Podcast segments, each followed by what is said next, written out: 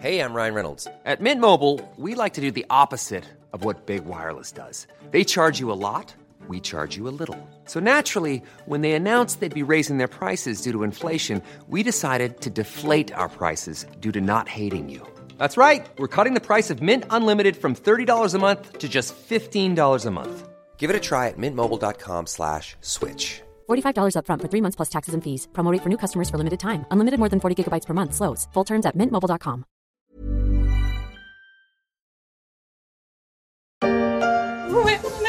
oui, mais oui, mais oui, mais oui, oui. Ah oui. Oh. Hop. Eh ben, j'ai fait des courses pour vous les filles. Vous allez bien manger ce soir.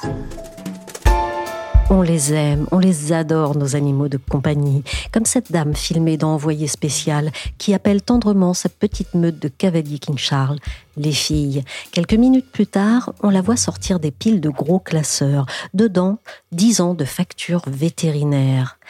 Et là, ça fait bobo.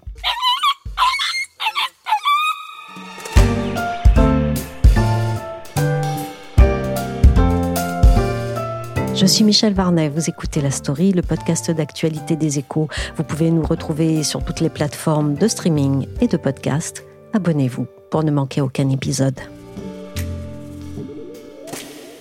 Mes chers amis chats, quelques conseils pour obtenir ce que vous voulez.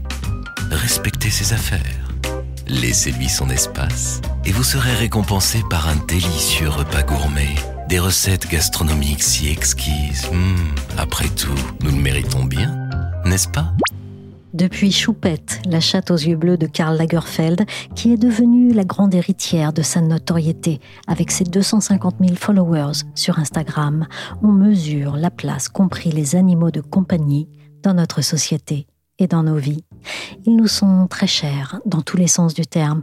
Pour soigner un chat ou un chien, depuis l'alimentation jusqu'à la médecine vétérinaire, en passant par l'assurance et le toilettage, ça coûterait en moyenne 943 euros, selon une enquête IFOP pour Wopets.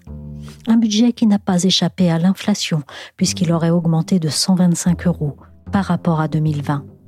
Mais pas question de mégoter pour ces êtres à quatre pattes qui font totalement partie de la famille, particulièrement pour qu'ils soient en bonne santé et parfois pour les sauver. C'est d'ailleurs un gros marché qui monte en gamme.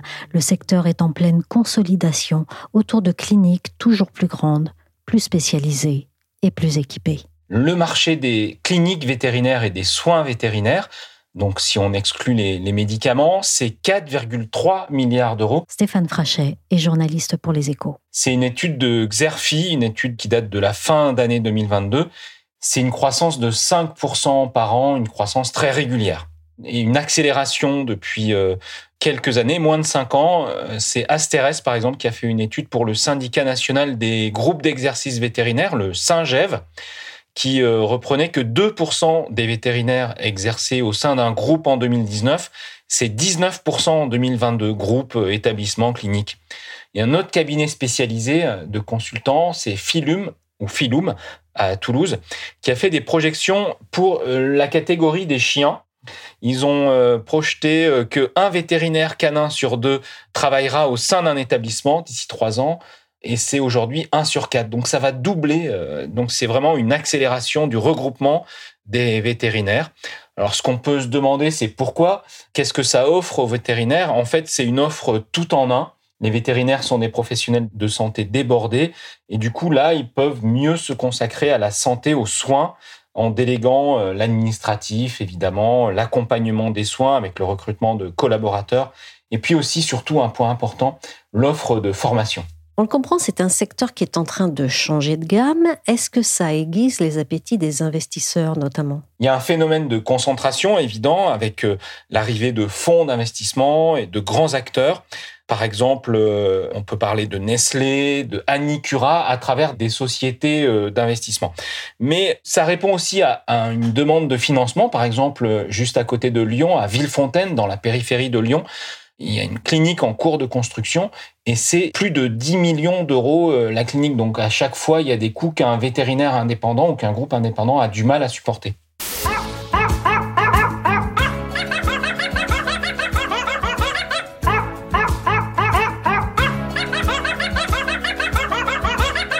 Est-ce qu'il qu'il y a de gros acteurs sur ce marché? Oui, par exemple, le leader qui s'appelle euh, IVC Evidencia et un actionnaire de poids qui est la branche alimentation animale de Nestlé avec les marques euh, qu'on connaît bien, Friskies, Purina One, Fido. Et le numéro 3 du secteur, c'est Anicura, Anicura qui a pour actionnaire Mars Petcare. Mars, c'est le conglomérat américain qui a une branche euh, alimentation animale avec ses marques Whiskas, César, Frolic et qui comprend 11 000 collaborateurs, dont 4 000 vétérinaires. Donc ce sont des, grands groupes. Et puis il y a des fonds d'investissement qui sont euh, attirés par la rentabilité à deux chiffres de ce secteur de santé animale.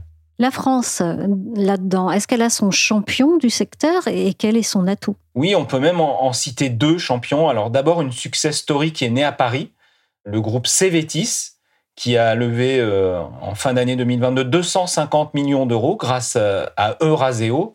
Euh, aujourd'hui, c'est 150 cliniques en France, bientôt 200. Il y a aujourd'hui 1500 collaborateurs dans ce groupe Cévetis. Puis il y a un deuxième acteur qu'on peut citer qui s'appelle le groupe Monveto, qui est parti de Rouen et qui s'est étendu aussi à toute la France. Face à ces géants, que devient le vétérinaire de quartier? Alors, leur nombre euh, diminue hein, inexorablement. Euh, il y a 20 000 vétérinaires en France. Alors, dire qu'il va euh, disparaître complètement, c'est pas évident.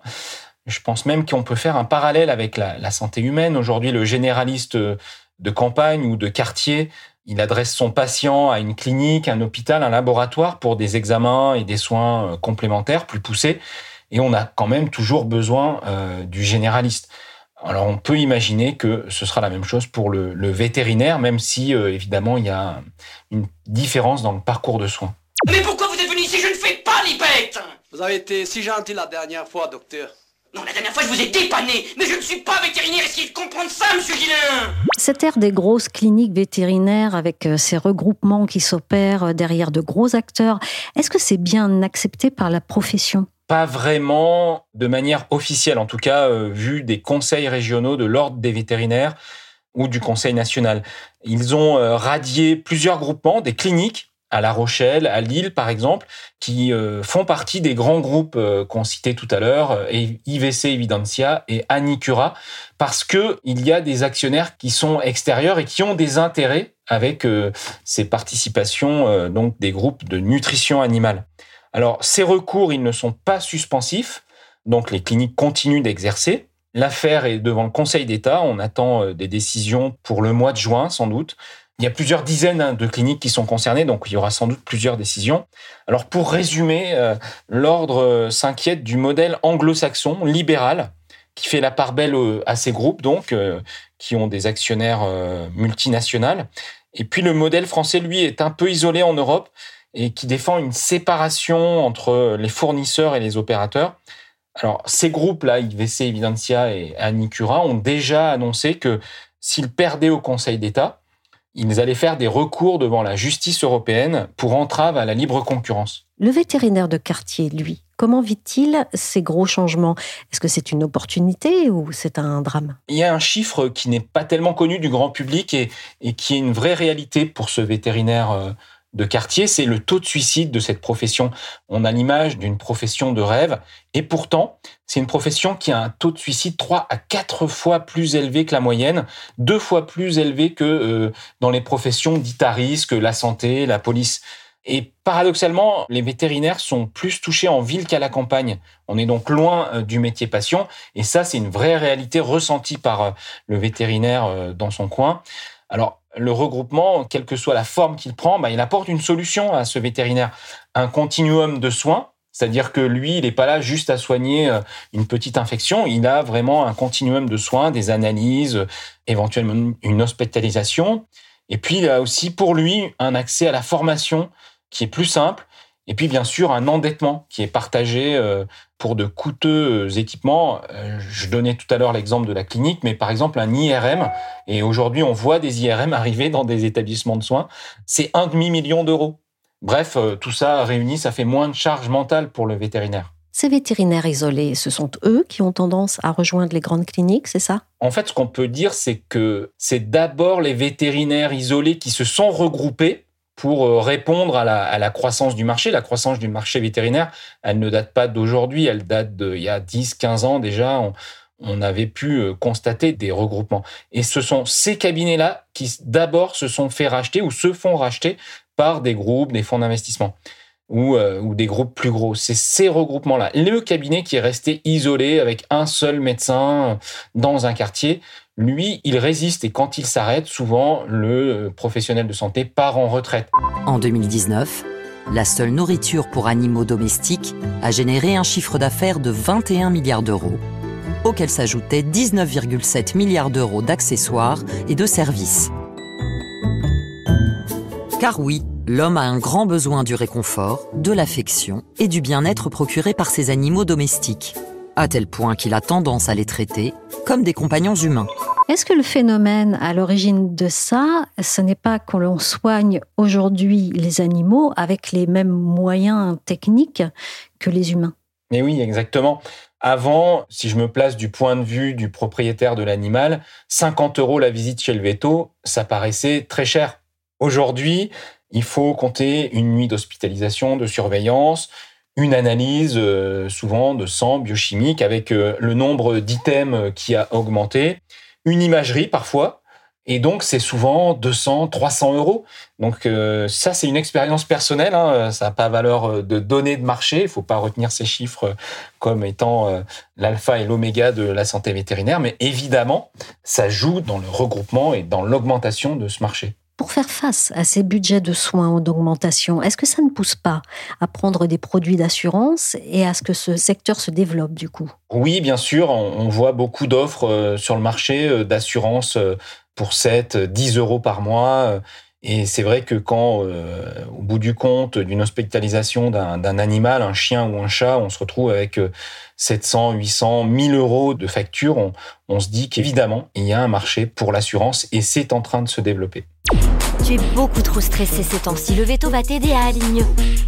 Sa spécialité, c'est les troubles du comportement. Mais j'ai pas de troubles du comportement. Oui, moi aussi, je vais bien. C'est mon humaine qui est folle. Enfin, imagine, je lui apporte un oiseau mort, elle le jette. Je fais jamais rien d'assez bien pour toi, maman.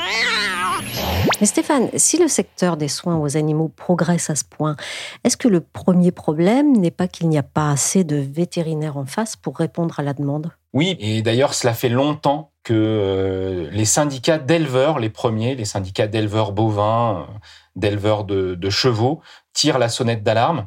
Euh, il n'y a pas assez de vétérinaires. Alors, quand c'était à la campagne, et donc ça faisait plusieurs années, on ne s'en alertait pas vraiment. Aujourd'hui, le phénomène arrive en ville et là, évidemment, ça fait plus de bruit. Donc, il y a peut-être pas parler de désertification médicale comme on, en parle pour la santé humaine, mais on n'en est pas loin. Est-ce qu'il y a un plan national pour que ça s'améliore? Alors, pas vraiment de plan. Alors, plus d'un nouveau vétérinaire sur deux aujourd'hui qui s'inscrit.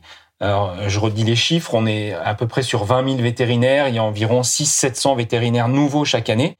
Et parmi eux, plus d'un sur deux de ces nouveaux inscrits est un jeune Français, et souvent un jeune Français ou un jeune étranger francophone, qui est parti se former ailleurs. Alors, comme ça a été le cas pour les médecins euh, il y a plusieurs années, alors les lieux de formation, c'est la Belgique, l'Espagne, le Portugal, l'Estonie. Donc, euh, on a plus d'un sur deux, c'est énorme. Et c'est aussi, euh, si on peut parler de réaction ou de, de, plan, c'est le privé qui a réagi avec Unilassal, qui est l'établissement d'enseignement supérieur de Beauvais, qui forme des ingénieurs en agronomie agroalimentaire et qui donc euh, a des compétences en santé animale. Alors lui, cet établissement euh, proposait depuis 20 ans d'ouvrir une, formation et ils viennent d'obtenir gain de cause là en 2022. Il y a une première promotion de Futur Veto qui a débuté à Rouen. Ils l'ont installé à Rouen en septembre dernier. Alors pour donner aussi des chiffres, puisque Unilassal doit investir, ils investissent 50 millions d'euros pour construire un hôpital de santé animale à Rouen pour euh, héberger les, futurs vétérinaires de, de Unilassal. Alors, on ne peut pas blâmer non plus complètement le public. Hein. Les directeurs d'écoles vétérinaires euh, ont aussi euh, alerté leur ministère de tutelle et c'est peut-être ça qui freine. Ils ont deux ministères de tutelle, l'éducation nationale et le ministère de l'agriculture. C'est peut-être ça aussi qui a retardé la réaction et un fameux plan de santé animale. Alors, euh, les quatre écoles, elles sont quatre écoles publiques, elles ont obtenu l'autorisation d'augmenter le nombre de places de formation. En 2017, elles formaient 480 euh, diplômés par an. Et en 2029, il y aura le double. donc euh, pas loin de, de 1000 au total. Pour la rentrée 2024, ce sera 280 jeunes admis dans ces cursus, avec aussi une ouverture de ces cursus. Par exemple, jusqu'à présent, on accédait ou les jeunes accédaient à ces formations de vétérinaires après une classe prépa plutôt euh, sélective, euh, très élitiste. Et euh, là, les, ministères de tutelle ont ouvert avec l'ouverture d'abord d'un concours post-bac, juste après le bac. Du coup, les étudiants feront des études de six ans. Donc ça, c'est déjà en place cette année. Et puis prochainement, il y a une autre, un autre signe d'ouverture pour augmenter le, nombre de, vétérinaires formés. Alors, donc je parlais des classes prépa et à partir de 2024, de bons étudiants, euh, bac plus 2, bac plus 3, dans les filières scientifiques ou agricoles, euh, pourront euh, prétendre à accéder à la formation de, de vétérinaire directement en deuxième année. Quand je serai grand, je serai vétérinaire. Je soignerai les petits canards malades. Oh, merci Boris, je me sens déjà beaucoup mieux. Vétérinaire, un rêve d'enfant qui rencontre une réalité un peu plus nuancé. On l'a vu, il manque de bras et il se trouve au cœur d'une ère de regroupement qui fait débat au sein de l'ordre. Le métier s'inquiète des conséquences, surtout un syndicat, le CEVIF, qui fédère les structures et établissements vétérinaires indépendants de France. Il a été fondé en juin 2021 face à la montée de la consolidation du secteur et après avoir été un think tank. J'ai appelé Caroline Dabas, sa vice-présidente, pour lui demander ce qui, dans le contexte actuel, leur semblait prioritaire de défendre. On sait qu'on va avoir besoin de beaucoup de vétérinaires. Normalement, voilà, l'augmentation qui a été décidée par notre ministre est une très bonne chose. Après, il faut aussi que les conditions d'attractivité du métier restent. Et qu'est-ce qui, selon vous, peut nuire à cette attractivité du métier? Nous nous sommes inspirés de ce qui existe euh, au niveau des laboratoires d'analyse médicale qui ont été euh, confrontés euh, il y a quelques années à la même problématique que ce qui euh, nous arrive actuellement, c'est-à-dire l'arrivée d'investisseurs qui rachètent à des prix très élevés des entreprises vétérinaires d'exercice libéral avec une restructuration du paysage économique euh, qui ne sera pas sans conséquence à la fois pour les consommateurs, c'est-à-dire les détenteurs d'animaux, que ce soit des animaux de compagnie, des animaux de loisirs comme les, chevaux, ou les animaux de rente, les animaux qui servent à notre alimentation au quotidien, que ce soit sous la forme de viande, de lait, euh, d'œufs, et dont les vétérinaires sont garants de la qualité sanitaire.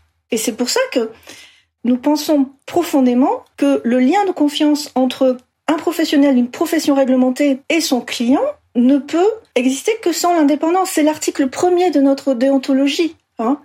C'est le R 242-33, voilà, c'est le premier, c'est celui qu'on apprend à l'école. Le vétérinaire ne peut pas exercer sans indépendance. Le fait de bénéficier des financements d'investisseurs n'est-il pas aussi une opportunité pour les vétérinaires de faire face à l'évolution de la demande et des moyens techniques nécessaires? Cet argument-là, en pratique, ne tient pas. Il n'y a aucune euh, clinique vétérinaire, centre hospitalier vétérinaire qui fonctionne bien et qui est bien géré, qui a eu des difficultés pour se financer auprès des partenaires banquiers. Donc euh, c'est un argument qui ne tient pas la route. Le seul intérêt pour un vétérinaire de vendre son entreprise, c'est lorsqu'il part à la retraite ou qu'il change de vie. Et là, effectivement, ces investisseurs peuvent représenter actuellement un effet domaine très important, puisque euh, le montant des transactions est beaucoup plus élevé que ce qui se passait traditionnellement. Que craignez-vous pour le métier? Pour notre métier, nous craignons que nos jeunes diplômés ne puissent pas avoir de carrière libéraux, ne puissent pas créer leur entreprise, être des entrepreneurs, alors que c'est traditionnellement une part importante de, de notre métier, d'être des entrepreneurs locaux sur le territoire. Et voilà, vu le montant des transactions actuelles, ça va devenir très difficile pour un jeune vétérinaire de devenir associé dans une entreprise vétérinaire indépendante. Donc euh, ça, c'est un premier écueil. Les, vétérinaires proches de la retraite préfèrent céder à des groupes qu'à des jeunes confrères. Nous avons aussi des craintes sur le, maillage territorial, la concurrence potentielle, puisque ces regroupements se font euh, avec pour but des économies d'échelle, hein, ce qui est normal venant d'investisseurs. Ils sont là pour gagner de l'argent. Il ne faut pas se cacher derrière son petit doigt. Et donc, euh, bah, lorsqu'ils rachètent trois cliniques sur le même secteur, euh, bah, ils en ferment deux. Ils regroupent tout sur le même site. Ça permet d'avoir des, économies de matériel, d'organisation, de gestion. Et bah, s'ils sont en position dominante, ils augmentent les prix. Dans les pays où cette consolidation financière est beaucoup plus avancée qu'en France, au Royaume-Uni, aux États-Unis en particulier, euh, les prix des prestations euh, vétérinaires facturées par ces chaînes euh, sont beaucoup, beaucoup plus élevés que ce qu'on vit en France. Les consommateurs qui se plaignent des prix des factures vétérinaires en France ne connaissent pas les prix aux États-Unis. là où un détartrage sera facturé entre 150 et 200 euros en France, ça sera 1000 euros aux États-Unis. Il y a un point sur lequel je voudrais revenir avec vous, c'est la souffrance qui a été révélée par un rapport dans le métier de vétérinaire, où il y a un taux de suicide important. Est-ce qu'en tant que syndicat d'indépendants, vous en identifiez les racines? Nous attendons la, deuxième phase d'étude du professeur Truchot. C'est un universitaire, hein, il ne travaille pas pour des groupes d'intérêt. Voilà, on attend plus euh, une, étude encore plus détaillée sur cette souffrance, dont il était le premier surpris lorsqu'il nous a présenté euh, ses résultats lors du congrès euh, national de l'ordre à Saint-Malo. Il était le premier effaré par les chiffres. Il ne s'y attendait pas. Ça s'explique par la pression du résultat.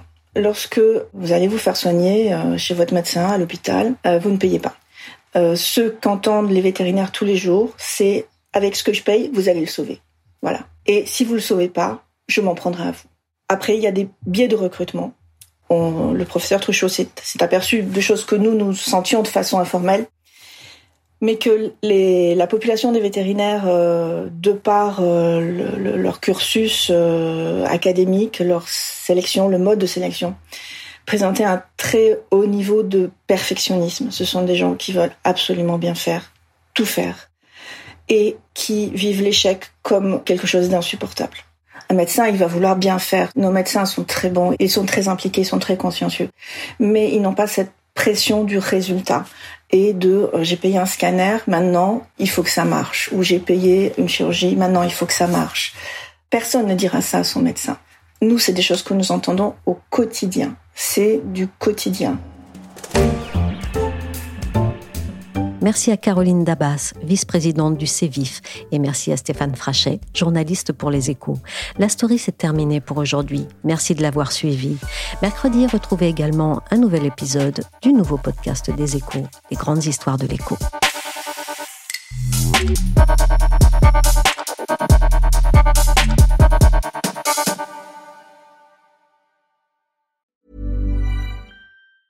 Small details are big surfaces. Tight corners or odd shapes? Flat, rounded, textured, or tall? Whatever your next project, there's a spray paint pattern that's just right. Because Rust new Custom Spray 5 in 1 gives you control with five different spray patterns. So you can tackle nooks, crannies, edges, and curves without worrying about drips, runs, uneven coverage, or anything else. Custom Spray 5 in 1. Only from Rust